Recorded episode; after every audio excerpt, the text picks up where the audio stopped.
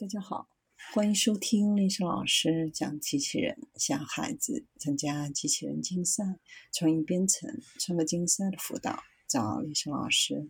欢迎添加微信号幺五三五三五九二零六八，或搜索钉钉群三五三二八四三。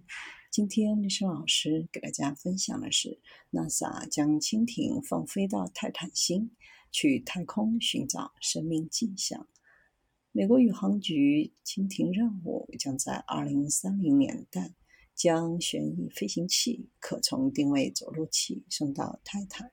蜻蜓的目标是寻找化学生物特征，调查月球活跃的甲烷循环，并探索目前在泰坦大气层及其表面发生的各种化学反应。尽管卡西尼号已经绕土星运行了十三年。但土卫六上厚厚的甲烷大气使其无法可靠地识别表面物质。虽然卡西尼号的雷达使科学家能够穿透大气层识别类似形态结构，包括沙丘、湖泊和山脉，但数据无法揭示它们的组成。事实上，在卡西尼号发射时，人们甚至不知道泰坦的表面是甲烷和乙烷的全球液态海洋。还是水冰固体有机物的固体表面。惠更斯探测器于2005年降落在泰坦上，设计目的是要么漂浮在甲烷和乙烷海中，要么降落在坚硬的表面上。科学实验主要是大气的，因为不确定它是否能在着陆后幸存下来。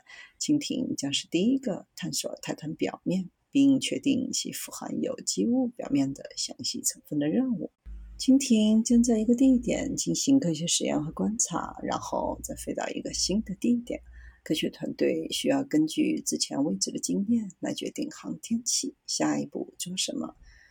泰坦的重力大约是地球的七分之一，厚厚的大气层密度是地球的四倍，使其成为飞行器的理想场所。相对安静的大气，比地球更轻的风，使飞行变得更好。虽然科学团队预计蜻蜓号飞行期间不会下雨，但目前没有人真正了解土卫六的天气模式。蜻蜓对化学生物的特征搜索也将是广泛了。除了总体上检查泰坦的宜居性外，还将调查过去、现在的潜在化学生物特性，从水基生命到可能使用液态碳氢化合物作为溶剂的生命，在湖泊。在海洋，在各种含水层中。